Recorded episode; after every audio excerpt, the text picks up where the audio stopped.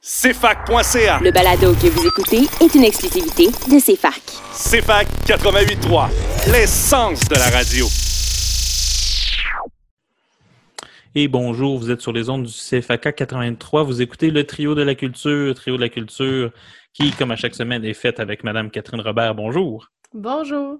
Et oui, Catherine qui est là depuis les trois années, la- la- une belle constance.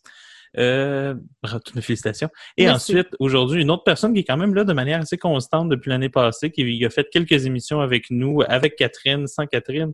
Et euh, pour la première fois cette saison-ci, euh, bonjour Guillaume Cabana. Bonjour. Et oui, Guillaume est avec nous de chez lui. Cette année, on, exp- on expérimente cette nouvelle manière de faire à la CFAC et votre autre, Félix Morin, au micro. Est-ce que vous avez passé une belle fin de semaine, vous deux? Une belle semaine, en fait, vous deux? Euh, très belle, oui. OK, euh, à l'école, tout se passe bien toujours? Ah, c'est spécial. Maintenant, on est revenu à temps plein pour un milieu spécialisé. Donc, euh, ça, ça change les, euh, les journées, mais c'est toujours plaisant. Toujours plaisant. Et toi, Guillaume, en écriture de, pour de ta mémoire de maîtrise en philosophie, comment ça se passe? Euh, ça se passe bien. Il y a aussi beaucoup de, hum, je dirais, de lecture et je profite aussi du beau temps, étant donné Ouais, que oui. l'été est arrivé. Euh, alors oui, euh, ça se déroule très bien comme semaine. Est-ce que tu prépares présentement les savoirs communs pour la session euh, automne 2020? Oui, oui. En, en fait, c'est déjà préparé, c'est déjà, Ok. c'est déjà sur papier. C'est un peu de voir la formule que ça va prendre, un peu comme vous avec Trio de la culture. Euh, mais sinon, euh, c'est de vraiment profiter de l'été. au maximum pour lire puis faire la, se faire une tête pour l'année en cours. Alors, nous allons commencer en musique avec la première chanson qui dont le titre est un peu thématique considérant le, euh, le premier bloc qui va suivre. La chanson est La possession de Dominique A.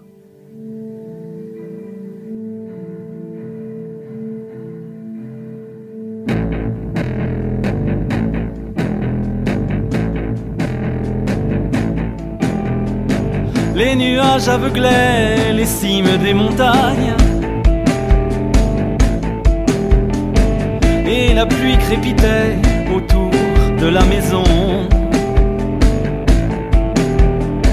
Comme un feu sur la mer qu'une barrière de corail préservait de nos cœurs où couvait un frisson. d'étranges animaux se jetaient des collines. Rendus fous par la pluie et le bruit des usines. D'où filtraient les désirs aux formes fuselées, défilant au chevet des animaux blessés. Blessés.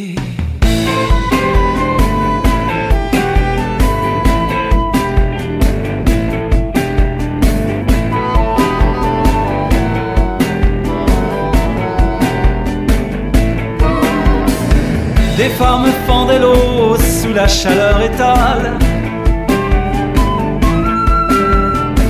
Et donnaient aux marées la saveur du métal. En vent serré glissant comme des parapentes. Les tentations et les bêtes chancelantes. Nous restions à l'abri, cloîtrés dans la maison, contre laquelle la pluie claquait comme une prière, nous faisant miroiter d'entrer en possession des désirs crépitants, comme le feu sur la mer. Mais nous avons tenu au-dedans Périr comme une plante le frisson qui couvait Et nous n'envions personne, nos désirs sont fuyants. Nous ne possédons rien qui nous posséderait Qui nous posséderait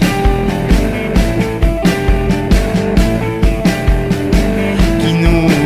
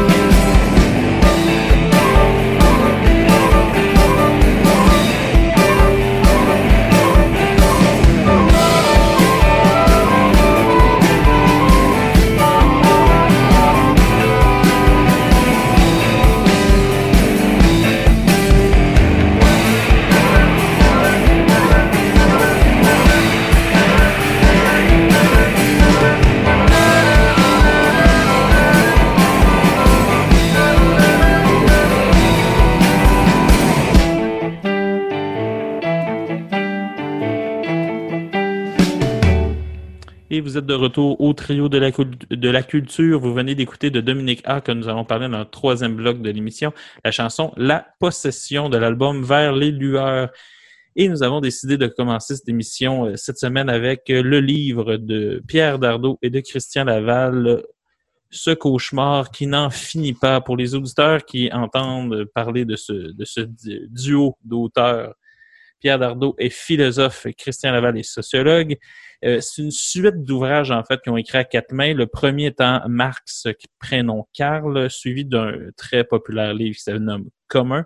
Et aujourd'hui, ce cauchemar qui n'en finit pas, ou comment le néolibéralisme, le néolibéralisme défait la démocratie, est la suite, d'une certaine manière, d'un livre qui s'appelle La nouvelle raison du monde, sorti en 2009, et qui tentait d'expliquer euh, comment le néolibéralisme allait survivre à la crise de 2008, alors que plusieurs personnes, comme par exemple Paul Krugman, disaient que ça allait détruire et on est tombé dans un monde post-néolibéral? Et oui, malheureusement, euh, ou peut-être heureusement, selon vos allégeances politiques, euh, le Pierre Dado et Christian Laval avaient raison et finalement, ils ont, dans ce livre, tentent de démontrer comment le néolibéralisme s'est auto-renforcé depuis le début. Euh, toi, Guillaume, est-ce que c'est la première fois que tu lisais un ouvrage de Dardo et Laval? Non. Qu'est-ce que tu as lu d'eux avant? Ben, en fait, euh, j'avais lu euh, le livre sur Pierre Bourdieu euh, qu'on avait déjà discuté. Là, euh, Christian, sur Michel Foucault, Foucault-Bourdieu, la Ouais, question néolibérale, exact. mais ça, c'est seulement Christian Laval. Ben, sinon, j'ai déjà, je pense, lu des textes qui étaient tirés de leur, de leur ouvrage, mais il y a commun que j'avais Oui. déjà lu, un livre rouge. Oui, gros livre, monumental. Ils ont l'habitude de nous faire des gros livres. Donc, c'est un des rares petits livres de Dardo et Laval qu'on pouvait lire dans un temps raisonnable. Et euh, ben, la nouvelle raison du monde, je l'ai déjà abordé, mais pas au complet. Euh, mais euh, c'est un livre que, je- en fait, que, ce cauchemar qui n'en finit pas, c'est un livre que, quand tu me dis que c'était ce livre-là qu'on allait traiter en trio cet été, c'est un livre qui, qui me faisait plaisir de relire, étant donné que je l'avais déjà lu et que j'avais vraiment apprécié ma première lecture. Alors, euh, voilà. Alors, rapidement, la thèse du livre pour nos auditeurs, ça serait la suivante. Il y, a présentement dans le monde une accélération de la sortie de la démocratie. Elle se passe de deux manières. Premièrement, par une offensive contre les différents droits sociaux et économiques des peuples, et ensuite par une augmentation des dispositifs sécuritaires qu'on a pu voir, par exemple, dans les différents, euh, suite aux différents attentats un peu partout dans le monde. Aussi, une particularité de ces deux auteurs-là, c'est de définir le néolibéralisme de manière beaucoup plus globale qu'une simple doctrine économique. Dans le livre, il le nomme le néolibéralisme est une nouvelle raison monde qui a pour caractéristique d'étendre et d'imposer la logique du capital à toutes les relations sociales jusqu'à jusqu'à en faire une forme même de nos vies. Catherine, est-ce que c'est un livre qui t'a parlé? Est-ce que c'est un livre que tu as trouvé accessible? Euh, ben, je pense que le sujet était euh, euh, un peu me sortir de ma zone de confort que de lire sur euh, des. Il n'y a pas juste Myriam une- qu'on va sortir de sa zone de confort cette saison-ci. oui, ben moi, je suis très contente de, de faire ce projet-là pour cette raison-là. Mais disons, mon départ, le, le, le- le néolibéralisme, c'était une doctrine économique. Donc, à la base, je commençais à lire le livre en faisant euh, je sais pas trop de quoi on va me parler. Est-ce qu'on va me parler seulement de l'économie de certains pays? Est-ce que c'est l'Europe? Est-ce que c'est euh, l'Union européenne? On dirait que d'emblée, je savais pas exactement dans quoi je m'embarquais. Euh, ce que ça l'a fait, ma lecture, euh, par la suite, c'est que je me suis dit, j'étais euh, décontenancée de toutes les vérités qu'ils ont énoncées sur Et la- euh, le- laquelle t'a choqué en particulier? ben, par, par exemple, le fait que de dire on ne, on ne pourra pas régler le- les problématiques de l'intérieur. Il va falloir aller à l'extérieur du système qui est déjà en place. Ça, c'en est une, par exemple. Euh, aussi, le fait qu'on est en train de sortir la démocratie de nos euh, sociétés, ben surtout, euh, là, c'est c'est en Europe, là. Mhm. Euh, j'étais j'étais très étonnée et je me suis dit, en fait, c'est tout à fait véridique. On dirait qu'il explique ça d'une manière très, très digeste. En fait, ça, ça se lit très bien. Euh, je l'ai C'est lu. sûrement euh, le livre le plus facile d'accès de- des deux auteurs. J'imagine, mais en même temps, je me suis dit, je pense que j'apprécierais la façon qu'ils font de définir beaucoup les, euh, les, propos, en même temps de les expliquer. Mhm. C'est de très courts chapitres, mais en même temps, ça, a une facilité pour comprendre ce, ce point de vue-là. Parce que d'emblée, on arrive avec un titre qui est Ce cauchemar. on dirait que c'est sûr que tu dis que tout le long de ta lecture, tu vas être un peu déprimé de la situation, mais ils arrivent aussi à nous montrer des... Euh, pas juste les côtés négatifs. Ah, ils sont très dans l'explication. Je, je crois pas qu'ils veulent nous euh, déprimer face à la situation. Je l'ai pas vu comme ça, du moins. Le but du livre étant très très simple, il, dit à la page 16 du livre, il s'agit ici de rendre compte de la radicalisation néolibérale dans la complexité et c'est la diversité de ces aspects. Il s'agit de comprendre comment la crise multiforme que nous vivons, loin d'être un frein, est devenue un moyen de gouverner. Le néolibéralisme ne cesse, par les effets d'insécurité et de destruction qu'il engendre, de s'auto-alimenter, de s'auto-renforcer, tenter de comprendre comment telle est l'ambition de l'essai. Guillaume, est-ce que c'est euh, pour toi une analyse du néolibéralisme qui se tient et qui est pertinente pour essayer de comprendre sa singularité dans, le contexte même, disons, actuel? Euh, en fait, euh, oui, c'est exactement avec cet exemple-là que je voulais énoncer ce point, c'est de nommer, par exemple, que dans des situations de crise, comme qu'est-ce qu'on vit présentement, puis dans le livre, il en parle à un certain moment, qui parle de la, force aussi des lobbies, puis aussi de la gestion lors des situations exceptionnelles autant des attaques terroristes ou euh, des, crises sanitaires comme on vit présentement. D'une certaine manière, ils s'inscrivent dans la suite de, par exemple, un livre comme La théorie du, la stratégie du choc de Naomi Klein. Oui, exact, exact. Et euh, dans le livre, il l'explique très bien. Et j'ai trouvé que si on fait en fait un, lien avec la situation qu'on vit autant euh, de manière mondiale ou même ici au Québec, au Canada, il y a, cette idée-là que la gestion qu'on doit en fait euh, appliquer. On a cette, euh, cette manière-là. Puis il y, a, même certains articles qui ont sorti dans les médias dernièrement qui parlent un peu de aussi de l'après-crise, comment on va gérer ça. Et il y en a même qui l'énoncent de manière indirecte, de dire il va y avoir beaucoup de place qui va être euh, prise par le privé potentiellement. Et dans le livre, c'est ça, on parle de la dette, on parle de cette gestion-là aussi, la, force des entreprises qui ont tellement de pouvoir. Euh, alors oui, je dirais que la thèse générale, est, pour moi, se tient et on pourrait l'analyser avec une grille euh, dans des situations exceptionnelles comme en ce moment.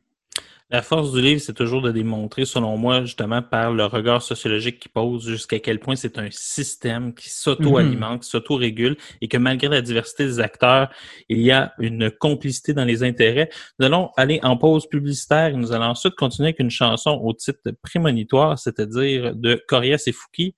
Fouki de l'album Génie en herbe, la chanson Fait chier. Vous êtes au CFAK 88.3. Comment appelle-t-on les habitants du Québec? Les colons Les hommes des cavernes Ah, oubliez de barrer les portes quand je m'en vais.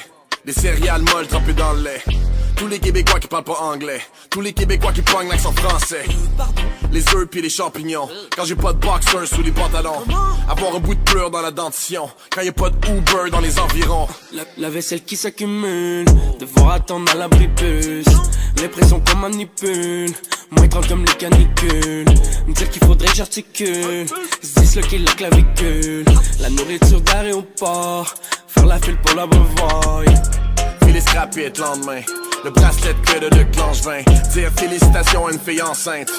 Me faire dire, j'suis pas enceinte. Pellicule sur l'épaule, plus de bread pour les toasts, trop de sel dans la sauce. J'ai laissé mon fil back home. Reste 8% sur le fond. Oh, non, ça me c'est trop con? J'ai vite des de moi.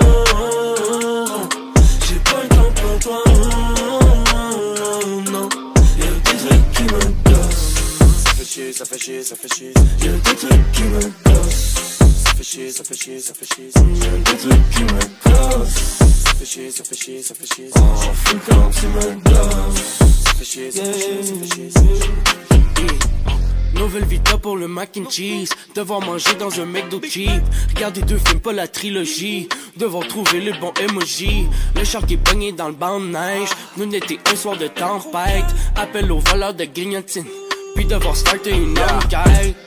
Poil dans le potage, roche dans la godasse, chlore dans l'eau potable. Une écharpe dans la main, plus de gaz dans la tank comme en panne sur la 20. Hein, plus de place dans le frigo, feedback dans le micro. Écoutez un con parler, les opinions de Denise Bombardier. Une fois au tic-tac-toe, journée de pluie au glissado. Devoir traverser le lac en pédalo, et n'avoir même pas son propre maillot. Sauter dans le lac avec mes garous, shot tomate, y'a plus de maillot. Devoir expliquer de quoi son messenger. Fêter ma fête le 25 décembre. Oh, non, ça me c'est trop con. J'évite les trucs de non. J'ai pas le temps pour toi. Non, y'a des trucs qui me gossent. Ça fait chier, ça fait chier, ça fait chier. Y'a des trucs qui me gossent. Ça fait chier, ça fait chier, ça fait chier. Y'a des trucs qui me gossent. Ça fait chier, ça fait chier, ça fait chier. M'en fous quand tu me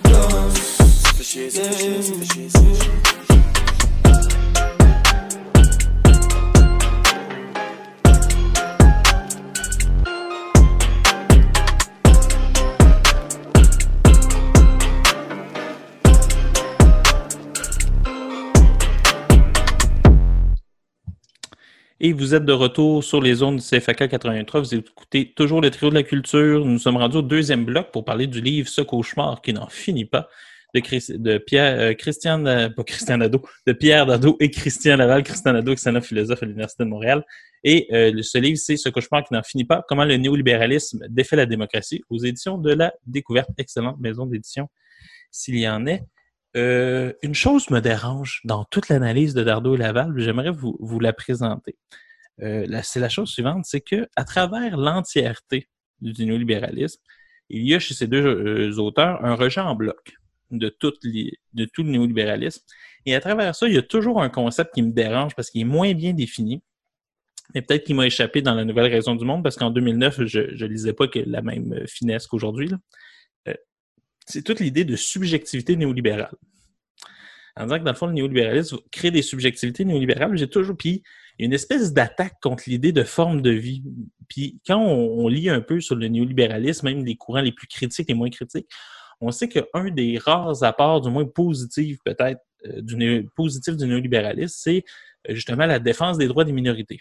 On sait que depuis que le néolibéralisme est là, les homosexuels ont gagné beaucoup de droits euh, au niveau aussi des droits des minorités ethniques et culturelles. Il y a eu une avancée derrière ça. Et j'ai toujours l'impression que derrière cette attaque-là de subjectivité néolibérale, il y a une espèce de rejet de quelque chose qui serait peut-être la seule chose peut-être à garder du néolibéralisme si la gauche voudrait avancer d'une certaine manière. J'ai l'impression que dans ce concept-là, il y a comme quelque chose, du moins que le flou qu'il donne me fait toujours un peu peur parce que la place qui est donnée après au peuple à travers ça me laisse, en- laisse me fait toujours penser à l'espèce de du moins de critique du style tyrannie de la majorité qu'il pourrait avoir. Puis ça, là-dessus, on dirait que je, me- je, je m'en méfie. Je sais pas si pour toi, Guillaume, c'est quelque chose qui a du sens, ce que je dis, ou pour toi, dans le fond, c'est euh, j'ai une, une mécompréhension du concept?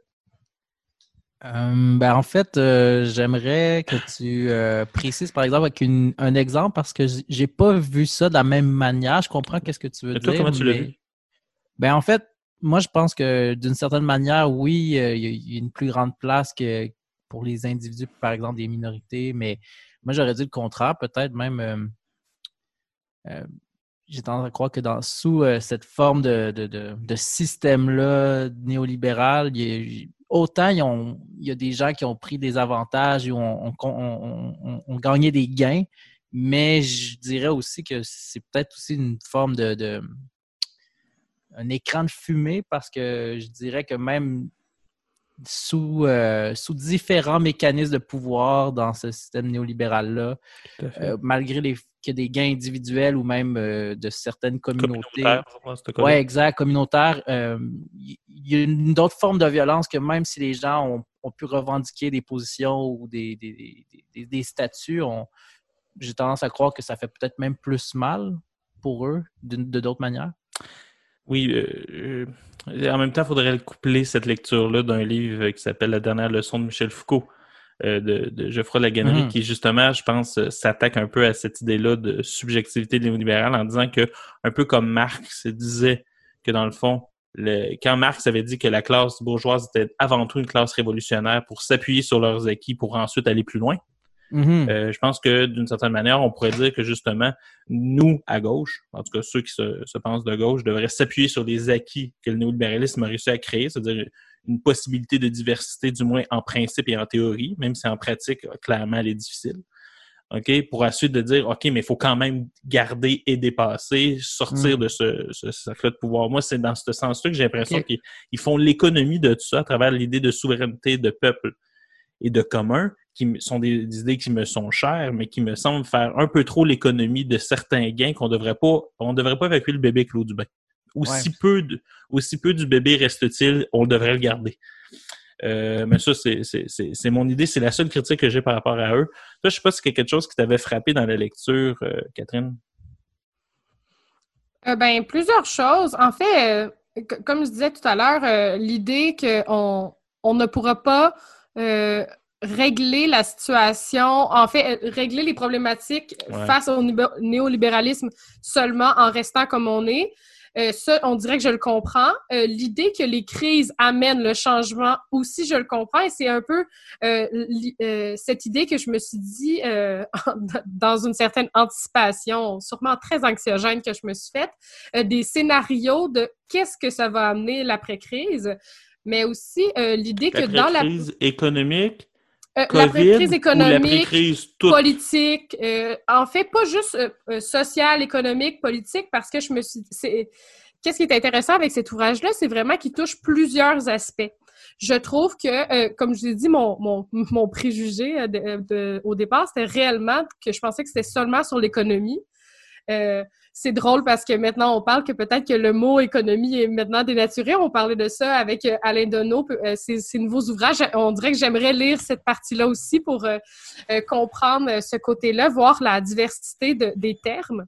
Mais c'est réellement ça. On dirait dans l'aspect politique aussi de dire que c'est comme si on n'avait pas réellement le choix entre la droite puis la gauche aussi pour prendre une décision parce que c'est comme puisque la structure est mise en place et Structure étant les- par exemple le FMI, les différents créanciers, les grandes banques? C'est- cette structure-là nous permet pas d'avoir un choix éclairé. C'est comme si tous les choix sont atténués dans cette structure-là. Puis ça, je trouvais ça euh, très intéressant, mais aussi euh, assez effrayant de se dire que, dans le fond, on- euh, toutes les, les idées qui nous ont données à la base pour comprendre la politique sont euh, des faux choix au final. Donc, euh, ça m'a euh, ça m'a assez ébranlé. Peut-être que je l'ai pas saisi de la bonne manière, là, mais je ça m'avait surprise. Euh, Moi, je, je pense que tu l'as bien mieux saisi que tu penses. C'est un livre que je pense que nous pouvons conseiller, qui est un livre qui Oui. peut être important pour réfléchir la suite du monde, suite du monde, qui est le film que nous allons discuter tout de suite après cette chanson de Jimmy Hunt qui s'appelle Les gens qui m'aiment de son album Le Silence. Vous écoutez CFAK 88.3.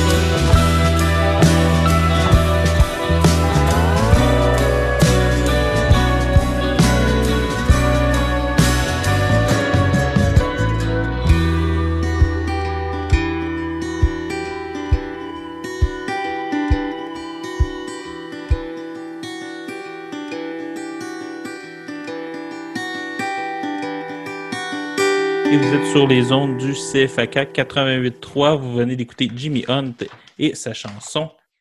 Euh, les gens qui m'aiment, désolé, après trois minutes, on avait totalement oublié le nom de la chanson.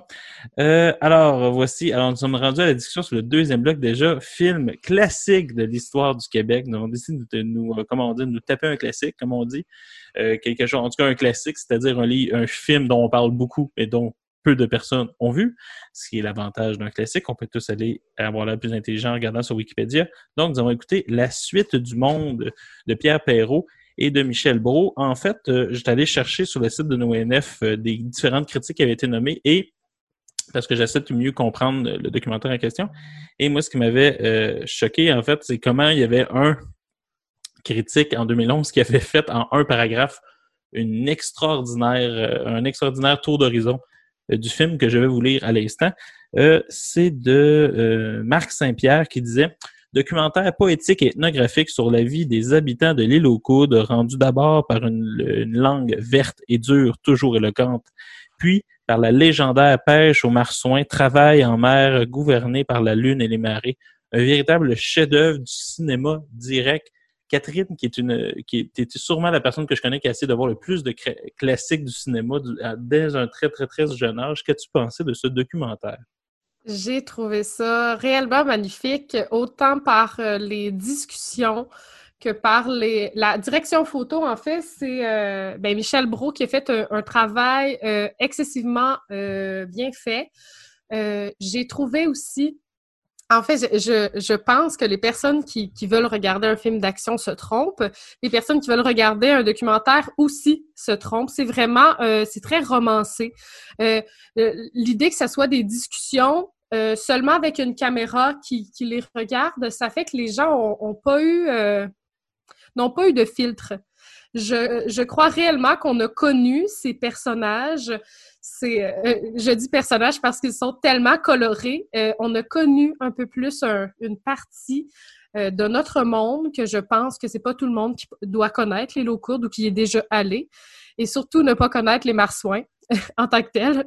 C'est, euh, c'était euh, très, très Nous sommes intéressant. nombreux à ne pas connaître les marsouins. C'est c'est le moins qu'on puisse dire. Absolument, mais c'est, euh, c'était magnifique. J'ai beaucoup apprécié. Mais c'était très poétique aussi. Je pense pas qu'on l'écoute pour avoir euh, connaître par cœur les répliques. Surtout que c'est très difficile à, comprendre des fois euh, qu'est-ce qu'ils veulent dire ou l'écriture. Ils, ils l'écrivent euh, pas nécessairement de la même façon que nous aujourd'hui, mais je pense que c'est, à voir pour tout le monde. Guillaume, question vraiment pas gentille pour toi. Tu, tu es philosophe, moins je considère que tu l'es, donc bonne chance avec cette étiquette pour la suite du monde, pour la suite de ta vie surtout, mais surtout pour toi, qu'est-ce que euh, Pierre Perrault et Michel Brault voulaient dire par ce titre-là pour la suite du monde? C'est qu'est- en, quoi il décrit le documentaire? Euh, ben, premièrement, pour répondre à ta question, ou euh, une tentative possible, euh, je dirais que moi, qu'est-ce qui m'a marqué à, la base en, visionnant ce, ce- ce film documentaire, caméra à l'épaule, vu que c'est beaucoup d'échanges entre les gens dans leur quotidien, j'ai tendance à croire que j'irais en nommant les relations, les relations interpersonnelles, euh, la discussion, euh, le, le quotidien, le, le- qu'est-ce qui devient banal. Tu sais. Il, y a, un- passage euh, dans le, lors du visionnement que j'ai pris une note, c'est quand il, demande de qui que ça vient, cette fameuse chasse aux marsouins. et là, il parle des sauvages. Il dit, ah non, ça peut pas être les sauvages. Les sauvages sont paresseux. Puis là, il essaye de, de, de démêler de qui ça vient, cette pratique-là qui, est- qui est propre à eux. Et euh, moi, je dirais que, pour répondre à ta question, pourquoi ce titre-là, c'est. Avec- en lien en disant que c'est peut-être euh, une certaine manière, une façon de présenter de manière poétique euh, les relations humaines, tout simplement, et que c'est peut-être juste ça qui fait en fait une communauté. C'est nos Yeah. rapports entre nous. Il y a clairement dans, dans le regard de, de Pierre euh, Perrault l'idée de transmission. Oui, exact. parce on voit la transmission dans tout ce que ça a aussi de difficile, hein, dans le sens que il y a aussi, euh, on voit que par exemple le père, le, le- le- le vieux du village, celui en tout cas qu'on voit le plus souvent, euh, clairement lui ne veut pas nécessairement que ses fils retournent à la pêche aux marsouins, que c'est pas quelque chose nécessairement de viable, tu vois qu'il y a d'immenses doutes et tout. Et eux, ils le font justement, et puis ils nomment à ce moment-là dans le documentaire, c'est très beau pour la suite du monde, pour que ça, ça se transmette.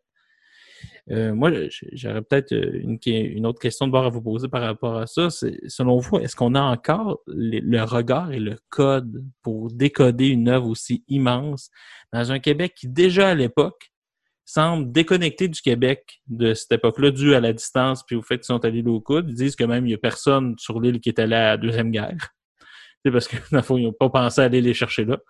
Euh, est-ce que c'est encore est-ce que, dans le fond, on a réussi le, but du film, c'est-à-dire est-ce que nous, on, poursuit leur œuvre on est rendu totalement déconnecté par rapport à ce qu'ils ont fait? Celui de vous deux qui a envie de répondre. là. Je crois que c'est possible. En fait, je, je crois que les gens devraient se donner la peine que de voir des œuvres d'antan, seulement pour le rapport historique. Euh, leur apport historique parce que ça fait partie de leur histoire. Je pense que ou de voir la beauté d'un endroit d'avant ou de comprendre l'autre dans l'ethnographie aussi. Je pense que c'est euh, c'est important de le faire aussi. Merci beaucoup, Catherine. On va poursuivre la discussion sur Pour la suite du monde de Pierre Perrault et de Michel euh, Brault euh, après la chanson euh, suivante de Dominica, quand nous allons parler en troisième segment, la chanson Rendez-nous la lumière.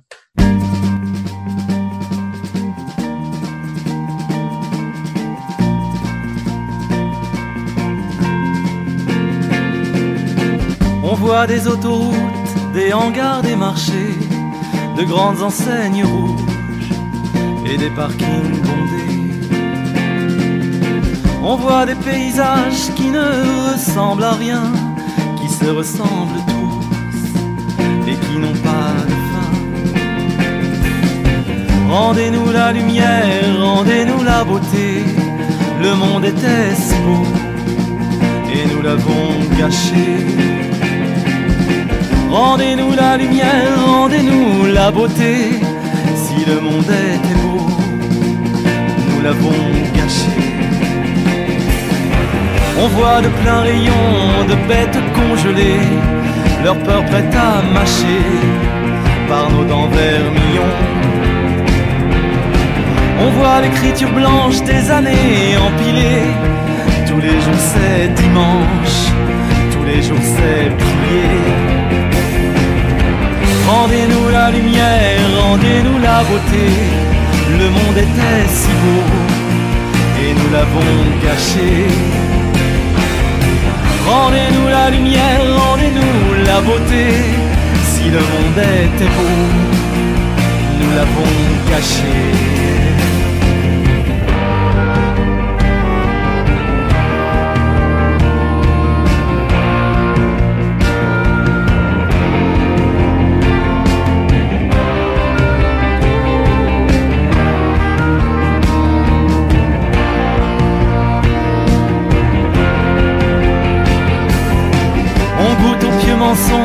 précieux embrigadés, tant de vies sacrifiées pour du cristal qui ronge.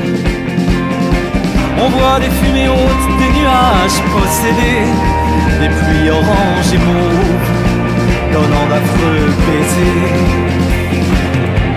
Rendez-nous la lumière, rendez-nous la beauté, le monde était si beau, et nous l'avons caché rendez-nous la lumière, rendez-nous la beauté. Si le monde était beau, nous l'avons caché.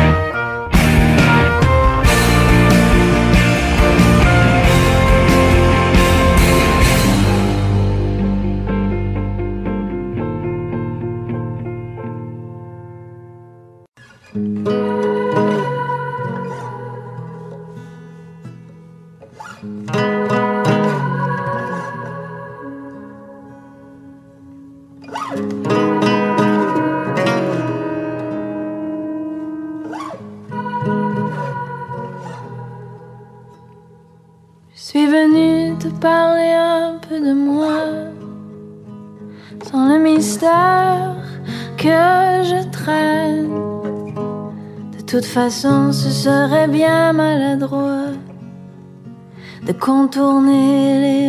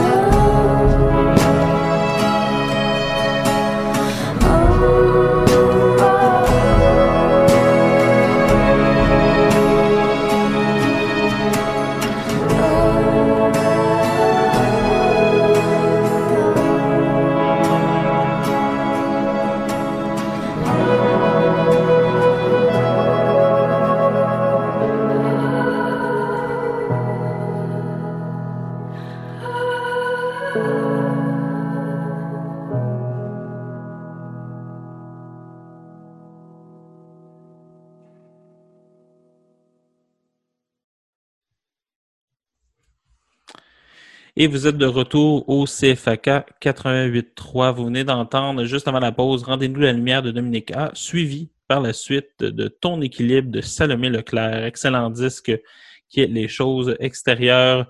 Alors, nous avons, nous avons laissé dans le fond avec cette espèce de, sentiment que ce film documentaire, ethnographique, du moins presque anthropologique, nous proposait, dans le fond, de Pierre Perrault sur le documentaire classique de l'histoire du Québec, c'est-à-dire pour la suite du monde.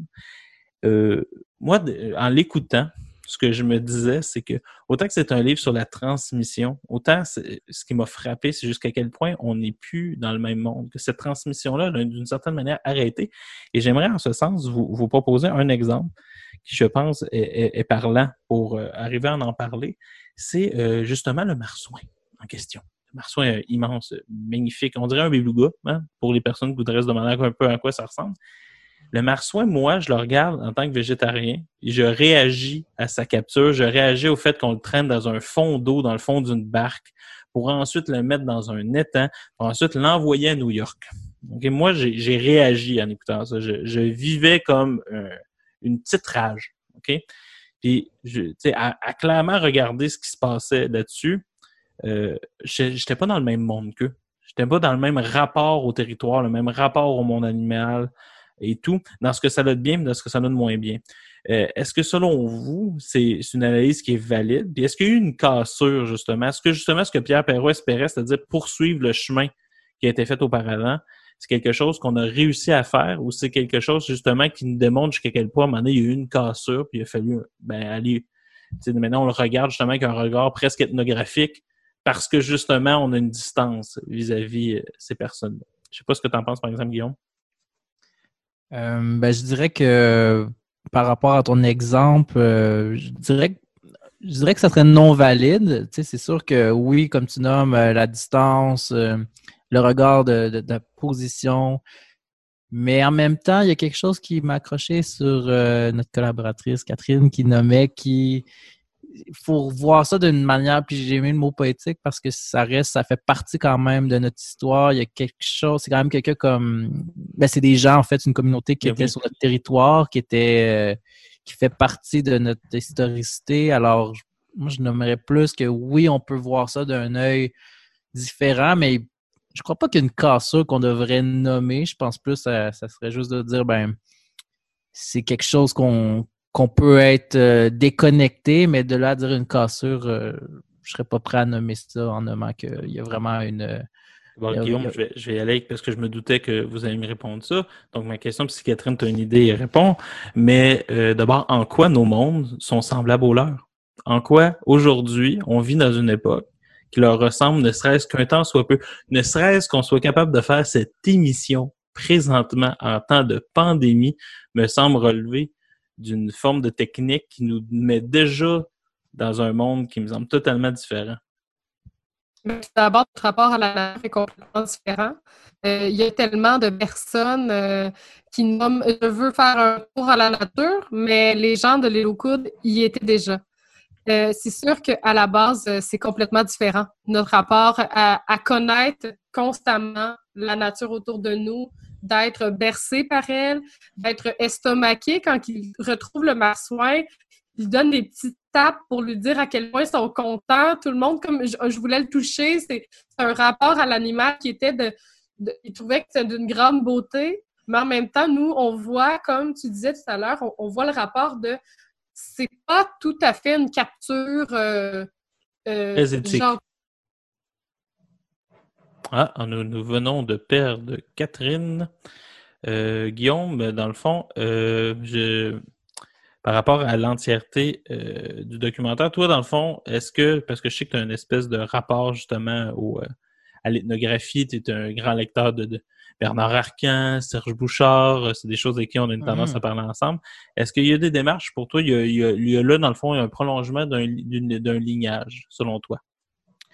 Euh, oui, euh, ben en fait, euh, juste le fait, comme Catherine le nommait, puis que toi aussi, quand tu as présenté l'œuvre, que ça a été fait aussi caméra à la main, ben, à l'épaule, ils sont rentrés vraiment en relation avec ces gens-là. Puis comme tu le nommais avec la relation avec le père, d'entendre en fait des, des craintes, peut-être aussi une forme de déception, de- d'entendre vraiment le, le- le langage de l'intimité entre les, les personnes, en fait, entre les. euh, puis que c'est des vraies relations, des vrais rapports, autant familiaux, amicaux, quotidiens. qui, en fait, qui sont dans le quotidien, je dirais que oui, parce que pour avoir lu les cuivasses de, euh, qui a été publié chez Lux. C'est un livre qu'on vous conseille. Euh, on a, failli, on a failli en parler cette saison, c'est l'émission, mais malheureusement, on a manqué un peu de temps. Mais s'il y a une saison 4, il risque d'être là et tu risques d'être évité, mon cher. Et c'est un peu ça le lien que je ferai avec ce livre-là de Bernard Arcal. C'est cette idée de, de discuter, de voir aussi les, dans, même dans la manière qu'il écrit, euh, tu vois même les, moments de, réjouissance, mais aussi beaucoup les, euh, les, pauses aussi dans les discussions entre les individus, les silences. Puis on le voit aussi dans le film documentaire, en fait. Ces périodes-là, tu sais, les gens, ils, sont juste dans l'échange. Puis comme tu mets tantôt, la transmission. Euh, je dirais que moi, c'est là que je verrais une continuité. Vraiment, l'idée de tradition aussi, c'est là. Puis c'est mm-hmm. là qu'on voit qu'au Québec, on a encore une tension vis-à-vis de ce concept-là de tradition. Hein, parce que si on a toujours un esprit. Des fois, on, des fois, on peut s'en méfier, disons, une forme de traditionnalisme qui rendrait les choses un peu, euh, un peu, euh, un peu difficiles, puis qui fait en sorte que on, le sent moins, du moins, d'une certaine manière, cette forme de tradition-là. Alors que quand on regarde ça, on trouve quand même qu'il y a quelque chose de beau, tu sais oui, exact. Pas, veux, pas, les low coudes, c'est un peu ce que nos, ce que nos grands-parents ont vécu. Moi, c'est, je regardais ça en me disant, waouh, mais il y a tellement de distance. Tu sais, c'est, on dirait, de chemin dans la modernité que je dois avouer que ça m'a excessivement, euh, ça m'a excessivement euh, surpris, disons, de, de, voir ça. Quand on regarde ce documentaire-là, quand on regarde la singularité euh, pour toi, est-ce que Pierre Perrault est simplement un réalisateur ou est-ce qu'il y a un regard justement particulier qui nous permettrait d'enrichir, dans le fond, euh, les sciences sociales actuelles? Euh, ben en fait, je pense que oui, on pourrait aller chercher autant une forme d'expérience qu'on pourrait repenser en sciences sociales. mais en même temps, est-ce que je me dis que lui, c'était ça son but nécessairement? Peut-être pas. Mais juste de l'avoir fait, euh, comme euh, Catherine le nommait tantôt, là, avec une caméra euh, plus petite, que c'était pas vraiment agressant pour les gens qui, finalement se dévoilaient dans, leur, dans leurs habitudes les plus, les plus normales et il n'y avait pas de vernis. Puis on le voit bien dans, quand on, visionne son œuvre, c'est que tu vois que les gens sont eux-mêmes. Puis Peut-être que je dirais qu'à quelques moments, tu remarqueras au début, là, quand ils sont dans la grande salle, il y a des femmes qui allaient dire des choses, puis tu vois qu'ils voient la caméra puis qu'ils se retiennent. Moi, c'est ça qui me ferait. En même temps, c'est ça que tu vois le début d'une approche ethnographique, c'est que ça prend du temps avant que le monde t'oublie comme euh, exact. Ou qu'ils t'acceptent aussi. puis moi, je vais faire euh, du pouce sur un peu des choses que je connais un peu plus pour faire le pont avec les sciences sociales et un peu l'œuvre. Il y a beaucoup de documentaires qui ont été tournés dans des euh, milieux, euh, autant ghettos, dans les ghettos, même euh, dans des sous-cultures. Et quand les, gens vont filmer, souvent, il y a comme des rites de passage pour les faire accepter. Puis je pense que je pourrais faire un lien avec ça en disant un travail de terrain vraiment proche de la réalité. Un grand travail de terrain, je pense comme ça qu'on peut parler de l'œuvre de Pierre Perron, Michel Brou. Un classique qu'on conseille de voir gratuitement sur le site de l'ONF, bien sûr. Euh, Catherine n'est pas avec nous. C'est pour ça qu'elle a moins parlé. La connexion a lâché pendant l'émission, donc euh, elle sera là dans le prochain segment, ne vous inquiétez pas. On va aller en musique avec justement Montréal Tristesse de Zen Bambou et euh, nous allons nous revoir pour par la suite pour parler du disque de Dominica vers les lueurs. Vous écoutez le CFK 83 et le trio de la culture.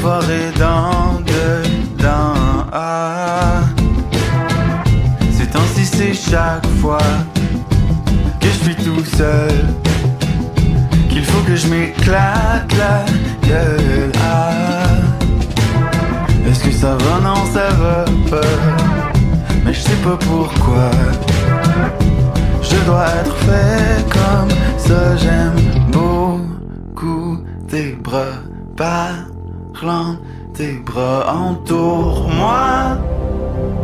Cherche pas, cherche pas, entoure-moi. Cherche pas, cherche pas, entoure-moi. Cherche pas, cherche pas, entoure-moi.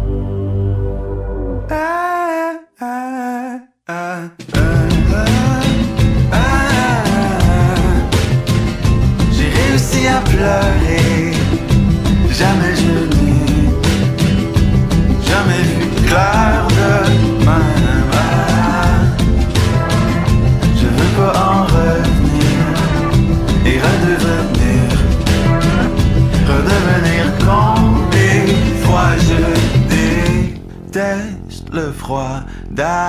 D'ailleurs, l'autre fois dans ta voiture, quand on s'est laissé pour une millième fois, on gelait, j'ai dit 999 fois que je referai jamais ça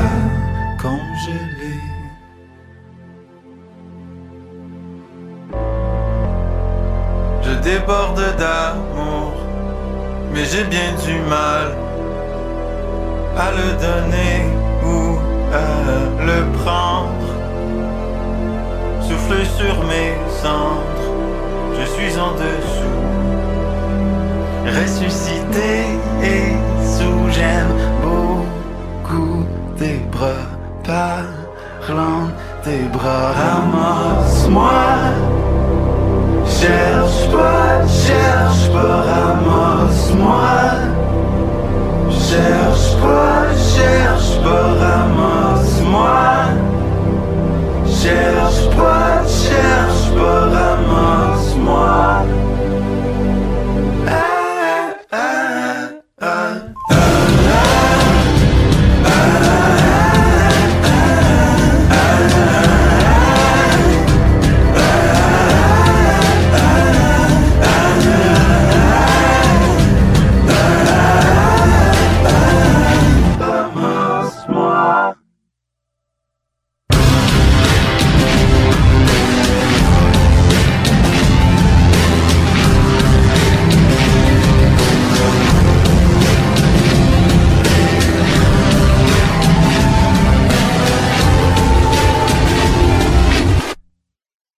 Quand elle est arrivée,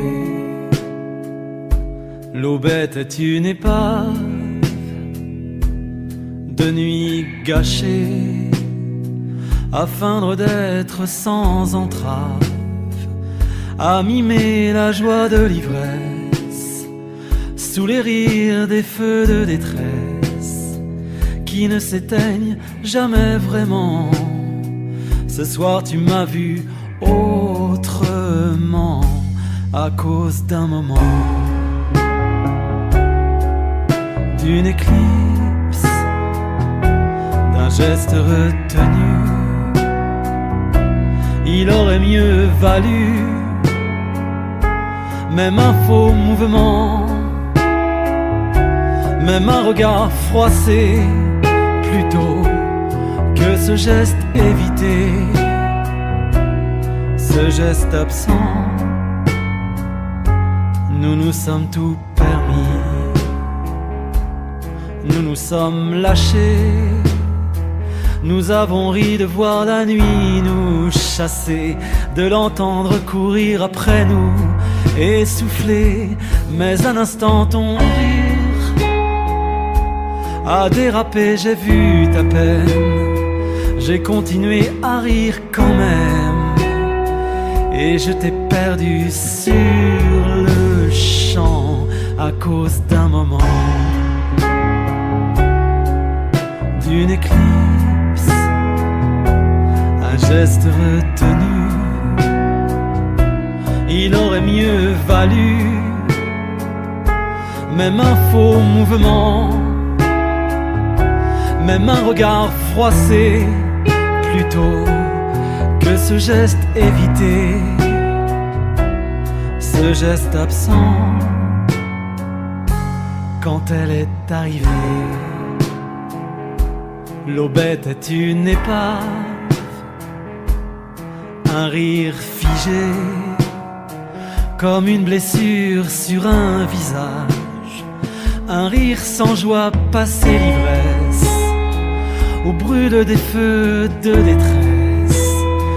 Tu me regardes étrangement, ce soir tu m'as vu autrement à cause d'un moment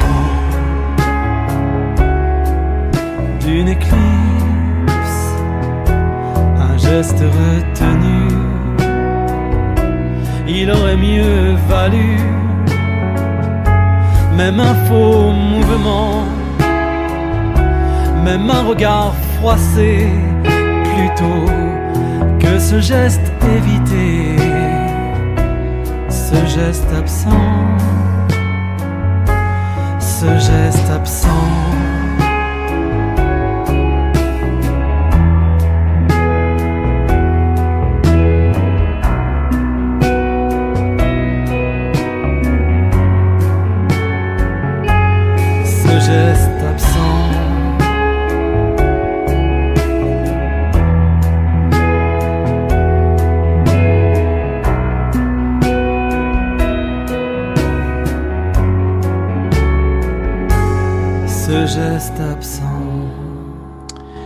Et vous êtes de retour au CFAK 83. Vous écoutez le trio de la culture qui est devenu un duo présentement dû à une connexion Internet défectueuse.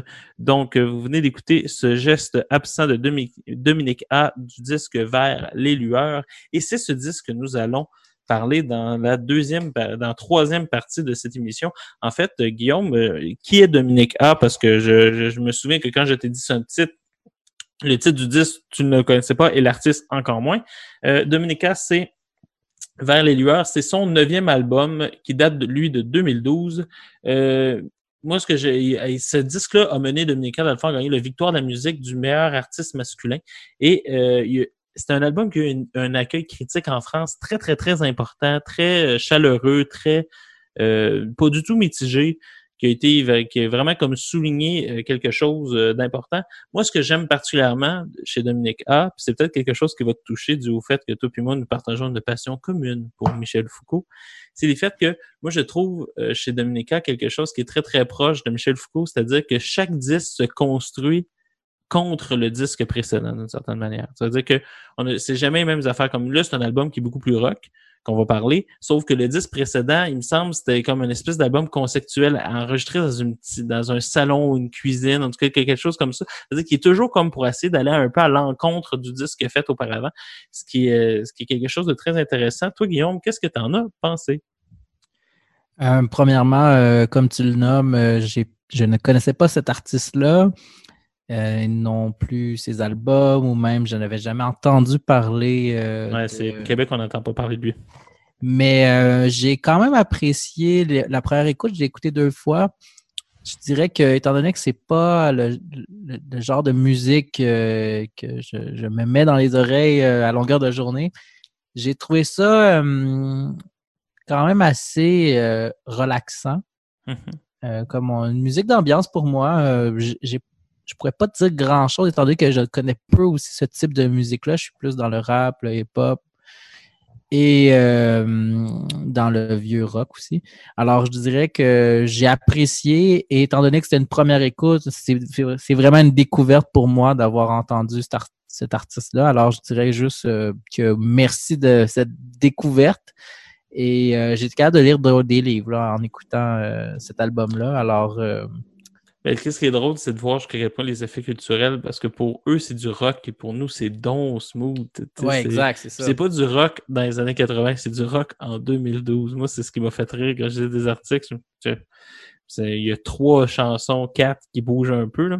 Il y a une chanson qui m'intéressait, c'est la deuxième du disque, s'appelle euh, Rendez-nous la lumière, qu'on a fait jouer première partie de l'émission, qui parle beaucoup justement de, de notre exploitation du monde, de, du fait qu'on a, tu sais, à un moment donné, euh, qu'on a gâché le monde. Est-ce que tu aimes justement chez des chanteurs, cette, chez des chanteurs, cette forme-là d'engagement de, qui est un peu rare d'une certaine manière? Souvent, on s'engage pour des causes politiques. C'est rare qu'on va euh, voir un chanteur, dans le fond, dé- dénigrer le monde dans son entièreté. C'est carrément un autre rapport à la terre qui, que commande ce genre de chanson-là, ce qui est beaucoup plus méta comme type de discours, qui, qui est moins courant, par exemple, c'est des, des chanteurs québécois. Est-ce que c'est quelque chose qui peut te parler? Euh, oui, euh, ben, c'est sûr qu'avoir un discours qui est différent et qui aborde ces, thématiques-là, puis qui est une forme de dénonciation, je trouve ça intéressant. Mais encore, euh, je dirais que j'ai quand même une critique pour la plupart des artistes qui le font en général. Des fois, je me dis, est-ce que c'est plus une forme de, comment je pourrais dire, une dénonciation un peu douce de des pratiques, mais qu'au final, euh, ça reste quand même des fois des artistes, je me dis, avec leur statut qu'ils ont, oui, d'en parler, c'est- intéressant, mais eux-mêmes, puis là, c'est pour ça que je veux pas trop m'avancer, mais que j'ai tendance à croire que des fois, il y a des artistes, c'est une forme d'opportunisme et aussi, c'est des sujets qui sont aussi euh, dramatiques pour tout le monde. Alors, d'aller, je trouve que ça pourrait être même peut-être un couteau à double tranchant en disant que oui, c'est bien, mais en même temps, est-ce que c'est une manière aussi subtile de s'accaparer un discours qui, qui touche les gens, tu sais? En même temps, les, les artistes, ils ont pas. On le sait, hein, parce que je sais que on nommera pas le livre, mais je sais que tu as lu ce livre-là aussi. On sait que dès qu'on produit un bien culturel, on n'est pas neutre dans son nécessairement dans son Exact. dans son application. Donc, euh, dans le fond, dès qu'on est un producteur de biens culturels, à fond, on, on aide à façonner le monde de quelque manière que ce soit. Les contradictions que tu que tu nommes de l'artiste, est-ce que c'est pas des, des contradictions que nous avons tous comme citoyens? Tu sais, présentement, tu me parles d'un Mac, je regarde le temps d'un iPhone, je du, du euh, avec des livres autour de moi, un ordinateur, un micro que je me suis commandé sur Amazon parce qu'il y avait que ça qui pouvait livrer à temps. Euh, Est-ce que c'est pas justement des contradictions qu'on nous sommes tous à l'intérieur du monde? C'est pas des contradictions justement qui nous ramèneraient à ce cauchemar qui n'en finit pas, dans le sens que le capitalisme est un cadre de vie dans lequel nous ne pouvons pas sortir. C'est-à-dire que nous, nous sommes pris. Puis est-ce que c'est pas quelque chose d'un peu facile d'énoncer les contradictions d'un artiste dans un monde tissé de contradictions? Ben, en fait, c'est pour ça que je nommais que je voulais pas aller en. en- c'était pas ça le but de mon propos, c'était plus de nommer que des fois, j'ai tendance à croire que c'est des sujets qui sont sensibles, mais facilement euh, utilisables et même euh, c'est de la récupération pour atteindre une- un public avec un sujet sensible qui va euh, finalement euh, nous permettre d'avoir une certaine popularité. Et euh, je, je fais, je veux dire, en cette journée, euh, on en voit. Je pourrais faire le parallèle avec ce qui se passe en ce moment avec, euh, aux États-Unis. le 3 juin pour les personnes. De, elle va passer plus tard, mais au moment de l'enregistrement, nous sommes le 3 juin. Oui, le 3 juin, exact. Et si on regarde, par exemple, les réseaux sociaux, les artistes qui ont pris position, euh, c'est quand même quelque chose qui- qu'il faut dénoncer. Mais encore là, c'est après quand ça devient le sujet de l'heure et tout le monde prend parti pour finalement euh, la position qui devient la norme, qui est de dénoncer. Est-ce que réellement ça a un impact dans le réel quand qu'au final, dans 48 heures, 72 heures, euh, c'est un peu ça le point que je voulais amener. C'est pas nécessairement de dire que. Les contradictions, c'est quelque chose de qui- qu'il faut voir comme une certaine. euh, je pense que comme tu le nommais, tout le monde a ses contradictions, mais ça reste que quand tu abordes des sujets sur la, posture que tu portes en tant qu'artiste ou porte-parole ou personne d'influence, je pense qu'on peut se poser des questions. Est-ce qu'il y en a vraiment que ça devient plus pour juste de parure, d'apparence un peu? C'est sûr, tu sais, c'est la, la fameuse engagement de l'artiste. tu sais. Il est- C'est toujours une, une question qu'on peut se poser. Par contre, euh, moi, il y a quelque chose qui m'intéresse. Premièrement, de ce que tu parles, c'est euh, du meurtre. Parce que moi, c'est un meurtre. C'est aussi simple que ça. Euh, de Floyd aux États-Unis. C'est- Je vais c'est- pas parler de choses politiques, mais euh, Ben, oui, ben, on peut le nommer. qui- qui- ben, oui, mais c'est ça qui est arrivé. Euh, du moins, c'est clairement quelqu'un qui agit d'une certaine manière, qui se rend pas compte qu'il est en train de tuer quelqu'un. Alors, au pire, il est aliéné. Au, au mieux, il est aliéné. Au pire, il est un meurtrier. Dans tous les cas, euh, c'est quand même à la fin le résultat. Un jeune homme noir est mort dans la rue devant des personnes pour l'idée d'un 20 dollars qui serait peut-être, euh, dans le fond, une copie. Quelque chose qui m'est déjà arrivé dans un Canadian Tire qui a bien mieux fini dans mon cas. Euh, Qu'est-ce qui arrive? C'est que là, je comprends l'engagement de l'artiste. Même moi, j'ai été surpris de voir autant de Québécois réagir, alors que, par exemple, à Dama Traoré en France, l'année passée, il y a eu plein de jeunes noirs et arabes en France qui ont vécu sensiblement la même chose que Floyd, qui sont morts, qui sont euh, hypothéqués à vie. On n'en a pas parlé. Aux États-Unis, il, il y a un an, il y a quelqu'un qui s'est fait tirer dans un parc alors qu'il s'enfuyait par un policier. On s'en souvient. Une semaine précédente, il y avait un jeune homme noir qui a été tué par deux personnes alors qu'il faisait du jogging de manière totalement aléatoire et que c'était filmé. Mais là, ce cas-là, on en a parlé. On en a beaucoup parlé chez des personnes et des artistes que je ne pensais même pas qui, euh, qui, qui s'intéressaient. Là, on peut voir une certaine forme de récupération. Je comprends ton propos. L'idée, c'est que là, on est en 2012 au moment du disque et que Dominica parle de quelque chose qu'on nomme l'écologie, qui est encore aujourd'hui quelque chose qui est difficile à parler. Puis c'est à ce sens-là que je trouve ça courageux. Parce que c'est un enjeu qui, je ne pense pas, est populaire. Dans le sens que soit on veut le nier, soit il nous fait profondément peur. La preuve, c'est une des chansons qui me fait le plus peur au monde, c'est plus rien des Cowboys fringants. Chaque fois que je l'écoute, j'ai le frisson, j'ai la chienne, euh, je pense au fait que j'ai pas envie d'avoir d'enfants, je pense à cause de ça, tu sais. Ça veut dire que c'est aussi la force, mais c'est pas une chanson qui est si populaire que ça. Quand on l'entend, moi, j'ai j'ai plusieurs personnes qui, qui, qui, qui ferment la radio. Le message est trop difficile à entendre. Euh, est-ce que c'est vraiment si facile que ça? Certains thèmes, est-ce que si on sort justement de ce, de ce répertoire-là sur l'actualité, quand un disque, dans le fond, s'engageait à l'époque sur, sur un sujet qui était qui est toujours pas populaire aujourd'hui, est-ce qu'on peut dire justement que c'est une forme de récupération facile? Ben, en fait, je vais rectifier mon propos en nommant que, par exemple, euh, tout le monde euh, est troublé de voir, par exemple, euh, les premières images qui sont sorties là, dans les médias ou même euh, dans les premiers documentaires sur euh, l'environnement, de voir un Ouais. canard euh, Rempli de goudron, là, qui... Exact, c'est ça. C'est, je vais faire le, le lien avec ça, c'est de dire, on- y- y- je pense qu'il y a des manières de parler des choses qui nous affectent toutes de la même manière. tu sais.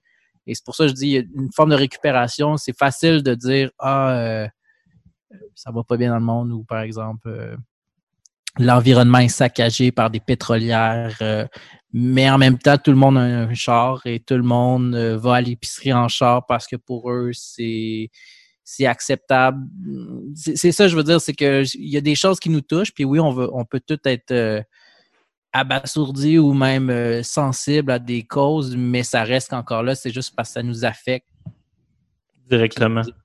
mais qu'au final, ça fait pas grand-chose dans le réel parce qu'après, on décide de, de se commander euh, quelque chose à distance, puis il va ça, en trois jours, il va arriver, puis ça va être. Ça, on se commande sur Amazon un livre sur l'écologie pour essayer de mieux comprendre. Exact, c'est ça.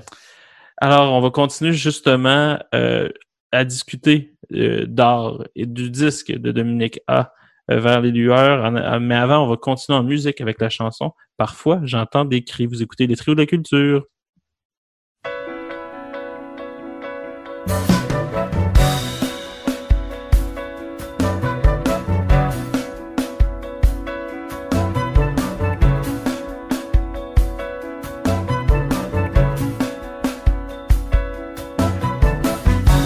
Parfois j'entends des cris, ça monte du dehors, toujours quand il fait nuit. J'attends puis me rendors, et je ne vais pas voir, je ne veux rien savoir. Je fixe la fenêtre, j'attends que ça s'arrête.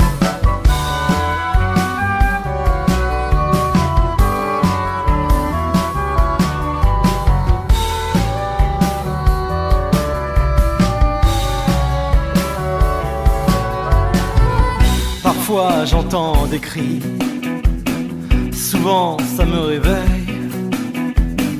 Parfois j'ai pas sommeil et j'écoute la nuit. J'écoute les moteurs et les voitures qui freinent. Et au son des sirènes, j'entends battre mon cœur. Et puis j'entends des cris qui montent du dehors. Quand il n'y a plus de bruit, quand on croit que c'est mort, montent comme des promesses d'absence en devenir. La vie qui se déchaîne avant de s'évanouir.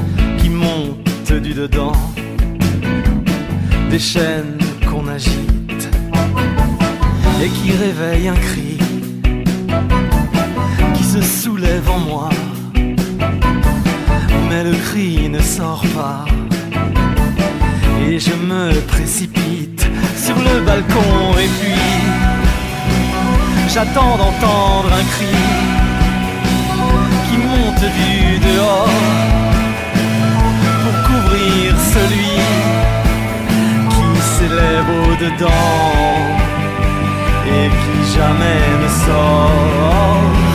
Et je prie que dehors, quelqu'un me voyant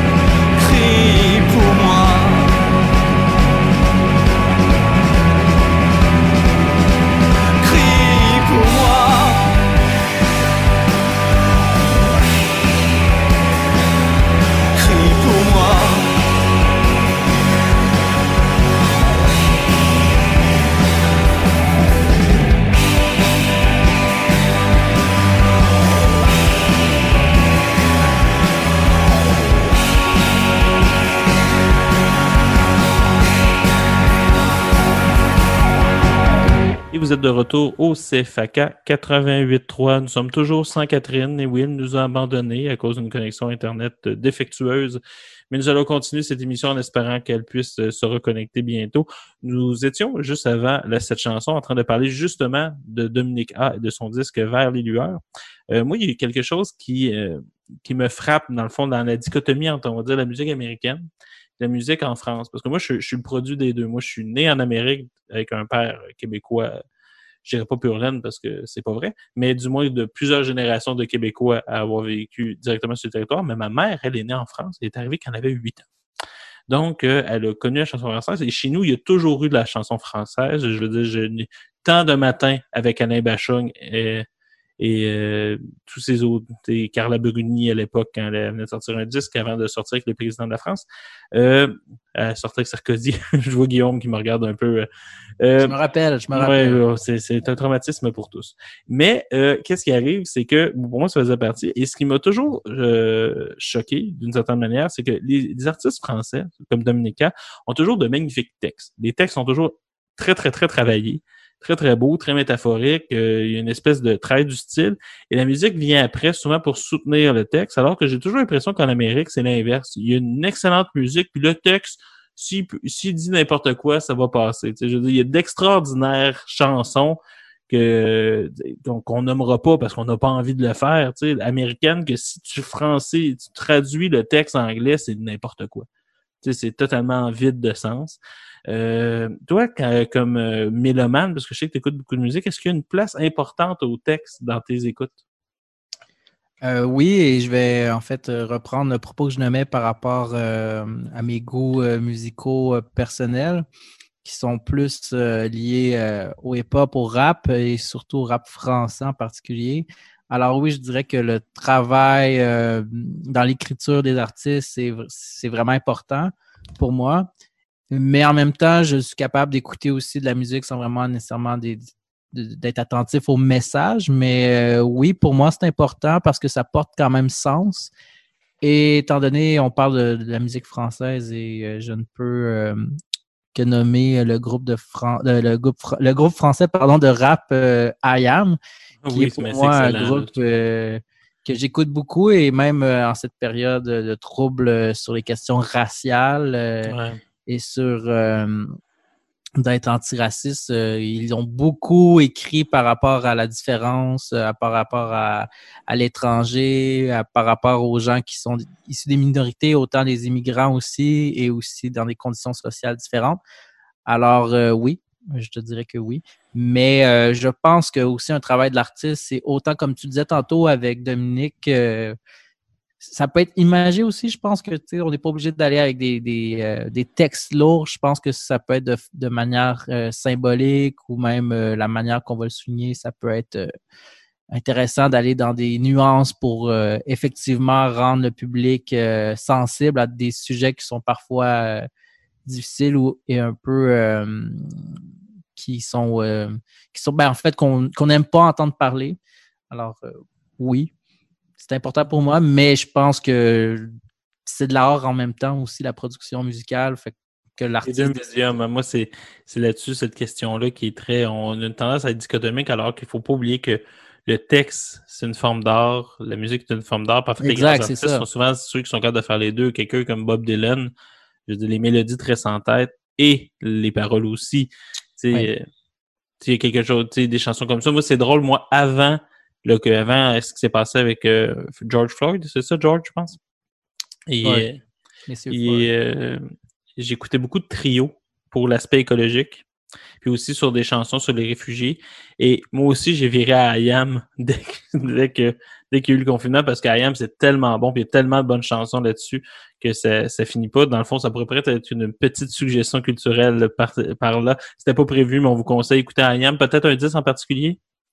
Ben en fait, euh, c'était un point que je voulais amener tantôt dans ma. Ah, d'abord, on va finir ça. Non, mais en ça. fait, je vais, je vais pouvoir le dire, c'est assez rapide. Euh. Akhenaton, qui est le chanteur euh, principal du groupe IAM, a sorti une mixtape qui est disponible sur YouTube. OK. Et euh, je l'ai écouté plusieurs fois cette semaine et euh, je vous la conseille, en fait, cette mixtape-là. Et le fait que c'est gratuit.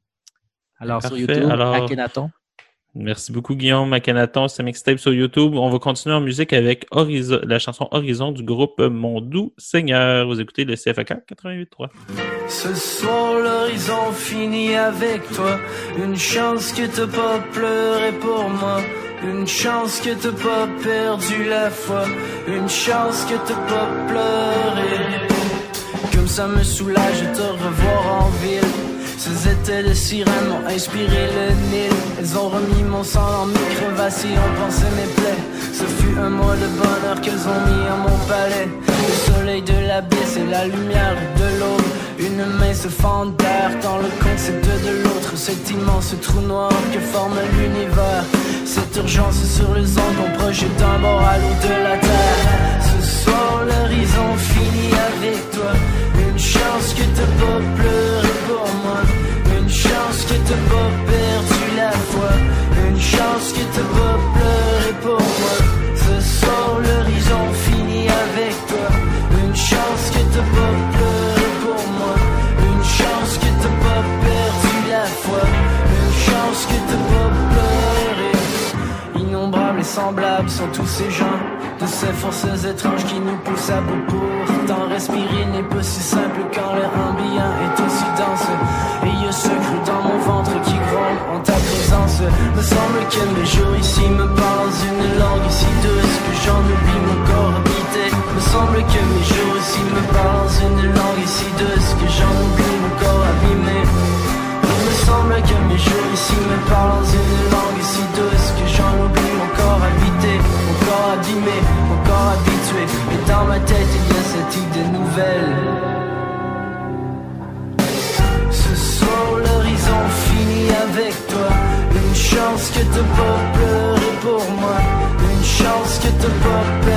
Une chance que t'as pas pleuré pour moi. Ce soir l'horizon finit avec toi. Une chance que t'as pas pleuré pour moi. Une chance que t'as pas perdu la foi. Une chance que t'as pas pleuré.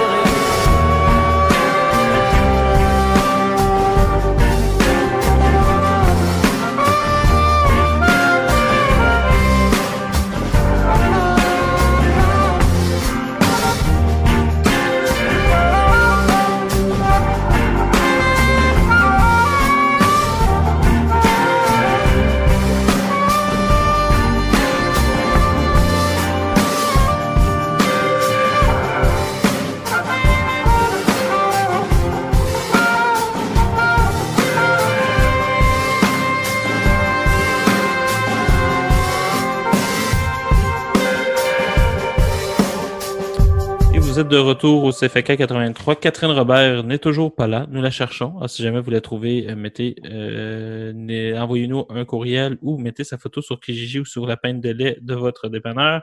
Dans tous les cas, nous allons continuer avec les suggestions culturelles de cette semaine. Euh, Guillaume, là, on a du temps. hein, on est rendu que deux. hein, on, est, on est devenu un Boys Club. Boys Club qui était une des suggestions culturelles de Catherine Robert, Boys Club de Martine Delvaux. Euh, très bon livre qu'on s'est parlé en plus cette semaine quand je suis venu de porter le, le micro. En fait, Boys Club, très rapidement, euh, Martine Delvaux s'intéresse le fond à ce dispositif au sens euh, de Michel Foucault et de euh, Agamben euh, du Boys Club qui s'insinue dans le fond dans différentes formes culturelles dans différents films, dans différentes euh, sphères de nos vies, à l'université, dans les villes, même dans la construction des villes, dans la typonomie des villes. Il y a une forme de boys club qui est très, très, très présente. Elle essaie de, de, de, de l'expliquer le mieux possible. Là, vous comprenez que je ne suis pas Catherine, donc je vous dirai pas en quoi pour elle c'est quelque chose qui est, qui, qui est intéressant. Du moins, moi, l'ayant lu aussi, je peux dire une chose. Une chose qui m'avait marqué, c'est la dernière phrase du livre, parce que la dernière partie du livre, il y a une espèce d'ouverture euh, est-ce que elle nous dit qu'elle a peur justement de la réaction que les hommes auront par rapport à ça. Elle dit, mais c'est important de le dire parce que nos vies aussi comptent. Et je trouve que c'est une phrase qui est euh, magnifique parce qu'elle s'ouvre dans le fond à toutes les formes d'oppression. Toutes les personnes opprimées devraient pouvoir reprendre cette phrase-là et dire que leur vie compte. Et euh, je trouve que cette phrase-là devrait être enlevée de ce livre-là et mise sur le fronton d'à peu près toutes les écoles, dire vos vies aussi comptent. Ça devrait être ça, une société euh, solidaire, à mon sens. Euh, Guillaume, quelle est ta première suggestion culturelle? Euh, ma première, euh, mais en fait, c'est une œuvre que j'ai lue durant le confinement, euh, ben, en fait, au début. Et c'est un ami euh, que j'estime beaucoup qui me passait une bande dessinée qui, se- qui a pour titre Le photographe. Et euh, c'est, euh, ça a été pa- c'est paru en 2014. C'est par Didier Lefebvre et Emmanuel Guibert et Frédéric Lemercier. Et juste rapidement, un survol euh, de l'histoire, c'est un photographe qui, en 86, est allé suivre en fait une équipe de Médecins sans frontières en Afghanistan durant la guerre entre les Soviétiques et les Moudjahidines sur le territoire afghan. Et euh, il a documenté son périple euh, avec euh, ses appareils photo. Et par la suite, son aventure a été mise en histoire à cause qu'il avait aussi pris des notes dans ses carnets de route. Et ils ont- décidé par la suite de faire une bande dessinée. Et qu'est-ce que j'ai trouvé intéressant de cette œuvre, c'est que autant que les photos d'archives et les photos euh, qu'il a pris permettent de faire les cases de la bande dessinée. Alors, on voit vraiment les photos authentiques. euh, et il y a aussi de la reproduction faite par un dessinateur qui a permis de compléter l'ouvrage. Et euh, son histoire est incroyable parce qu'on s'entend, c'est en 86. C'est la guerre, en fait, de guérilla que les Moudjahidines qui se cachent dans, dans les montagnes euh, affrontent euh, les forces soviétiques qui ont des euh, véhicules blindés, des hélicoptères de combat et euh, qui aussi est, qui est une guerre par procuration indirectement aussi.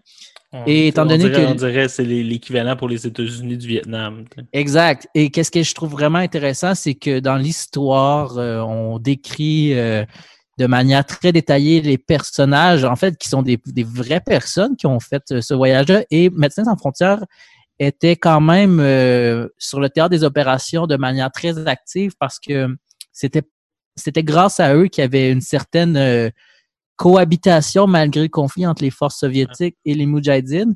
Et euh, une des choses qui m'a marqué beaucoup, c'est la responsable de mission de Médecins sans frontières. J'ai oublié son prénom, mais c'est une femme qui, elle, était m'apparaissait là à travers le parcours de cet ouvrage-là, de cette bande dessinée-là, comme une une Amazone, une guerrière qui parlait euh, les, langues et les dialectes euh, fait du territoire dans lequel euh, les, les véhicules de transport et même à certains moments étaient à dos d'âne, à dos de cheval et d'autres fois avec des véhicules. Elle, était en fait la, courroie de, communication entre les membres, les seigneurs de guerre et les membres des forces en présence. Et c'était une femme, on s'entend, c'est en 86. Et dans l'ouvrage, dans l'œuvre, je trouve que c'est très bien présenté que autant des gens euh, qui ont décidé de s'engager au sein de Médecins sans frontières ont eu des rôles très importants auprès des communautés et aussi de montrer le visage de ce conflit-là. Je pense que ça peut être intéressant pour les gens, et surtout les gens qui aiment la bande dessinée et aussi les, les livres d'histoire. moi, j'ai euh, j'ai dévoré cet ouvrage-là, cette bande dessinée-là, en une journée. Euh, et euh, c'est, je pense, c'est une des lectures les plus marquantes de ma dernière année. Parce que toutes les photos sont ben en fait, c'est des, des, photos véridiques. Et euh, un moment, je me rappelle, le, le, personnage, le, journaliste, le photographe journalistique se fait prendre en otage et même à, la, un des moments dans l'histoire, il prend une photo parce qu'il pense mourir étant donné qu'il s'est fait abandonner. Et au milieu d'une tempête d'hiver, il décide de prendre son cheval qui est à l'agonie et on voit euh, dans l'ouvrage, en fait, euh, la photo qu'il a prise. Il a laissé une note aussi parce qu'il avait une copine auquel il laisse un dernier message pour lui dire euh, Ici, je meurs et il donne ses derniers mots d'amour pour sa famille et sa, son amoureuse. Et j'ai trouvé que pour moi, cette bande dessinée-là était quand même quelque chose que je ne m'attendais pas à lire. En fait, premièrement, je voulais juste lire une bande dessinée pour passer le temps et ça a été vraiment euh, un moment euh, pour moi quand même vraiment fort parce que ça reste que c'est un conflit que j'avais déjà lu, mais j'avais j'avais jamais vraiment lu qu'il y avait des, des, euh, des missions de Médecins sans frontières.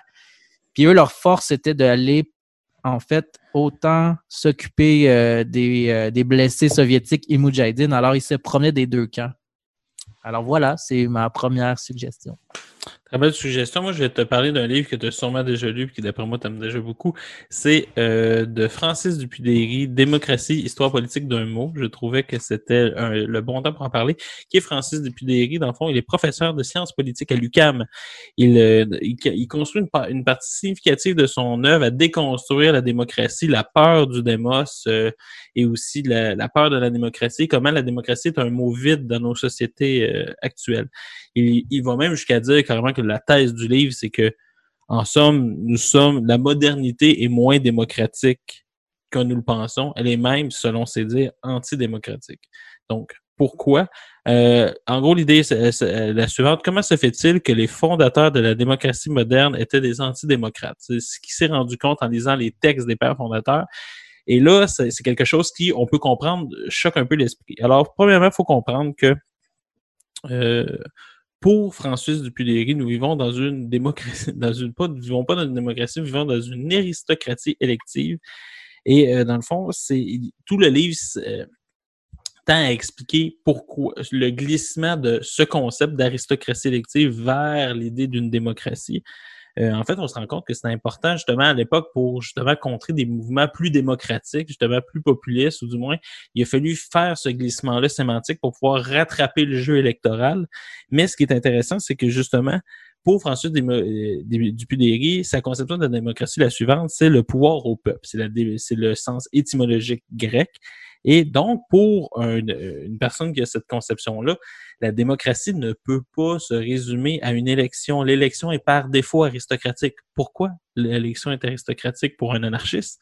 C'est très, très simple. C'est parce que quand on élit, on élit les meilleurs. On, on élit ceux qu'on préfère. Donc, par exemple, au Québec, 125 personnes qui gouvernent 7 millions ce n'est pas une proportion très, très démocratique. On est loin de l'Athènes grecque où est-ce que chaque personne étant considérée comme un citoyen, c'est-à-dire pas les femmes et pas les esclaves, c'est un problème, mais chaque personne considérée comme citoyen avait un droit de vote.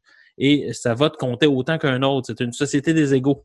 Donc, euh, on est loin d'être là-dedans parce qu'en fait, on élit pour donner notre pouvoir à des personnes qui, eux, vont prendre ensuite des décisions. Et quatre ans plus tard, on a le pouvoir de les révoquer. Mais quand même, pendant ce temps-là, ils ont quand même entre deux et quatre ans, selon majoritaire ou minoritaire, le temps de faire beaucoup de travail qui va dans notre sens ou pas. Donc, euh, c'est très, très, très intéressant. Euh, la nouveauté, selon moi, de ce livre-là, c'est de dire justement la Moyen Âge était peut-être plus démocratique qu'aujourd'hui. Pourquoi? C'est même parce que c'est pas quelque chose qui va nous choquer, nous, occidentaux, qui pensent être arrivé au bout de tout. C'est très, très simple. C'est l'idée que au Moyen Âge, les rois géraient les terres. Oui, il fallait payer quelque chose aux rois, mais les rois faisaient la guerre, s'occupaient des cultes et, en gros, faisaient, faisaient la fête. Mais les villages, c'est pas quelque chose qui allait, euh, qui, c'est dans le fond, les villages s'auto-géraient d'une certaine manière. Ils pouvaient euh, dans le fond, avoir était plus démocratique parce que c'est eux qui s'auto-organisaient, qui qui- c'était presque anarchiste. En fait, ils votaient pour tout, puis c'est eux qui décidaient comment ils euh, répartissaient les différentes richesses. C'est-à-dire que d'une certaine manière, même si l'État était beaucoup plus fort, avait une droit de vie ou de mort davantage chez les villages, à l'intérieur des villages, il y avait une vie démocratique qui était plus euh, courte, euh, plus forte. En fait, très très simple, c'est Francis Dupudéry nous dit que dans ce livre-là, que c'est pas bien ou mal qu'on soit dans une aristocratie élective. C'est juste faux de dire qu'on est dans une démocratie. Thèse très forte, très, euh, très euh, euh, surprenante, mais thèse qui semble de plus en plus faire son chemin, du moins dans certains cercles. Nous allons, Guillaume, continuer notre deuxième suggestion culturelle. Après cette pause musicale, j'ai choisi un disque que j'aime beaucoup d'Antoine Graton. Son disque, il était une fois dans l'Ouest. Et la chanson en noir et blanc, vous écoutez le CFAK 88.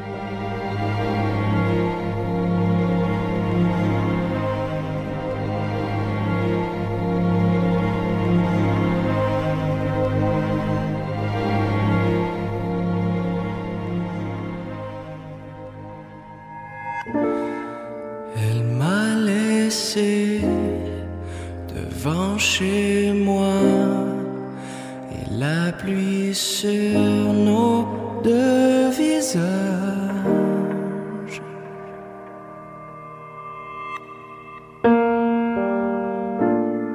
Bouquet de clés entre ses doigts. La pluie se transforme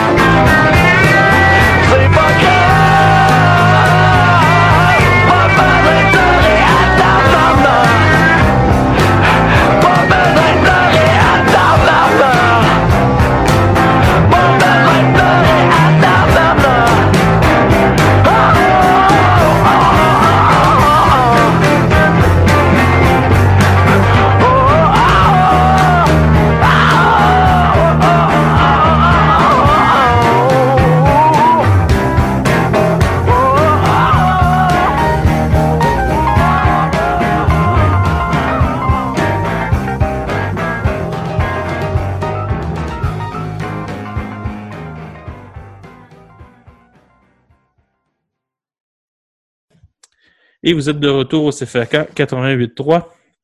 Euh, vous êtes de retour de publicité surtout. Et maintenant, nous sommes rendus à la deuxième suggestion culturelle de la semaine. Guillaume, je vais encore te laisser une fois commencer. Parce que tu es notre invité, parce que j'aime toujours euh, ce que tu généralement, les, tes su- suggestions culturelles. Alors, quelle est ta seconde?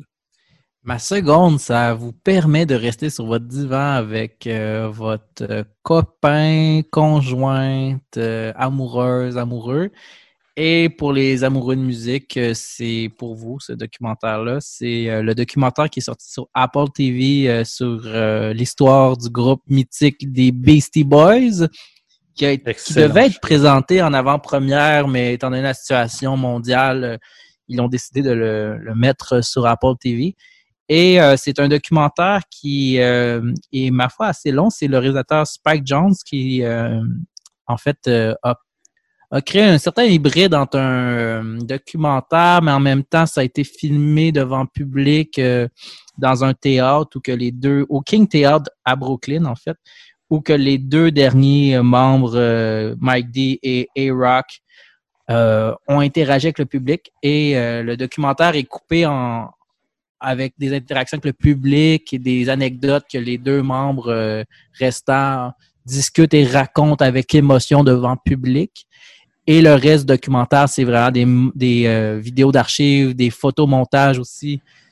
Et c'est l'histoire du, groupe qui était un groupe improbable. Mais euh, pourquoi cette euh, recommandation-là culturelle, c'est que étant fan des Beastie Oui, Boys, fan de rap avec ce qui se passe aux États-Unis, pourquoi tu pris les seuls trois blancs?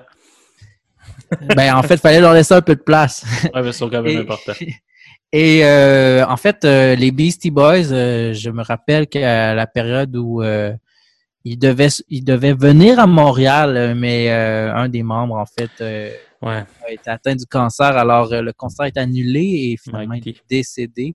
Ouais. Et euh, qu'est-ce que je pense qui est intéressant de ce documentaire-là, parce qu'il y en a beaucoup qui sont sur euh, les Netflix, sur les, les chaînes payantes, c'est que les Beastie Boys, euh, l'histoire m'a vraiment marqué, étant donné qu'on parle beaucoup de leur fraternité, leur amitié, parce qu'ils se connaissaient depuis le secondaire, et aussi la manière qu'ils se décrivent euh, comme des, des artistes qui étaient un peu en marge, et pour les gens qui les écoutent, ils les connaissent un peu, leur musique a tout le temps été un hybride entre du rock, Du punk. punk et du rap. Et euh, dans le documentaire, on entend beaucoup d'histoires aussi pour la première fois racontées sur leur vie, sur même leur, leur mésentente, mais aussi sur euh, les débuts de leur carrière, étant donné qu'ils étaient, qu'ils étaient très jeunes. Ils, ils font même un mea culpa un moment sur euh, la période où ils ont été un peu fêtards et qui, en fait, qui ont, qui ont, ils ont été victimes de leur propre succès Ouais. au début. Et ils nomment, euh, ils nomment à des moments euh, des, des euh, ils se louaient des, euh, des villas à Los Angeles euh, et ils vivaient la- une vie de, de vedette, mais euh, ils ont décidé à un moment de retourner aussi à leur, à leur source. Et c'est en fait c'est ces moments-là, je trouve que dans le documentaire on voit on voit bien et c'est très bien expliqué. Et aussi euh, étant donné que les Beastie Boys, je pense que ça l'a touché un peu tout le monde. Tout le monde sait un peu c'est qui. Je trouve que, étant donné que c'est un documentaire qui, qui me semble qui est très juste et très humain, au-delà de la peut-être l'espèce tout le temps d'effervescence qu'on voit dans les groupes euh, souvent présentés. Euh, moi, c'est ma recommandation pour vous et c'est pour vrai de juste voir aussi les gens qui sont fans euh, autant comme moi des les sneakerheads qui sont à l'écoute. Moi, j'ai été servi par toute la, la, la culture, euh, le- la, la sous-culture et la mode aussi de ces années-là qu'on voit à l'écran dans les, dans les vidéos d'archives ou dans la manière qu'ils étaient. Et, euh, et pour moi, c'est quelque chose qui, qui, qui est Moi, assez ma, ma paire de souliers préférés étant des Adidas Gazelle sais, Si, si, quelqu'un veut m'acheter une paire de souliers. Euh, c'est c'est la première fois que j'avais vu, je pense que c'était MCA qui en portait. Donc, euh, c'est c'est là que ça m'avait marqué. Je me souviens d'avoir vu ces souliers en disant, mais qu'est-ce que c'est cette chose? Mhm. Et euh, non, mais vraiment, ils ont toujours eu... euh, c'est c'est- Ils ont toujours eu du style. Moi, Et voilà, ils ont toujours qui- eu euh, qui un style temps, incroyable. Non, très vraiment. flamboyant. Ouais. Alors, euh, voilà. Pour les auditeurs aussi, moi, je- ce que je conseille comme porte d'entrée pour ceux qui connaîtraient pas, leur euh, Greatest Hits Solid Gold Heat euh, est excellent. En fait, c'est vraiment un des rares bons Greatest Hits qui fait vraiment le tour de ce qu'ils ont fait. Puis après ça, ben là, plongez-vous dans tous les disques qui sont à moi. À moi